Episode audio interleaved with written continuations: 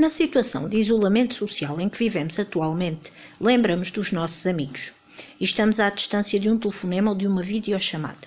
Mas não é a mesma coisa que estarmos com eles.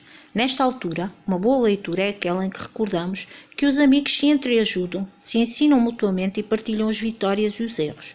Os amigos velam pela alegria e liberdade uns dos outros. Os amigos compreendem as limitações uns dos outros e ajudam-se mutuamente a superar qualquer dificuldade. Os verdadeiros amigos também partilham o silêncio, os sonhos e as esperanças. Os verdadeiros amigos cuidam sempre uns dos outros e partilham as pequenas coisas que alegram a vida. E nunca, nunca devemos enganar os amigos. Os amigos, quando estão unidos, não podem ser vencidos. Os verdadeiros amigos partilham o melhor que têm. Pois bem, tudo isto é o que nos ensinam um gato e um rato que se tornaram amigos na história de Luís Sepúlveda. Descubram como. Boas leituras!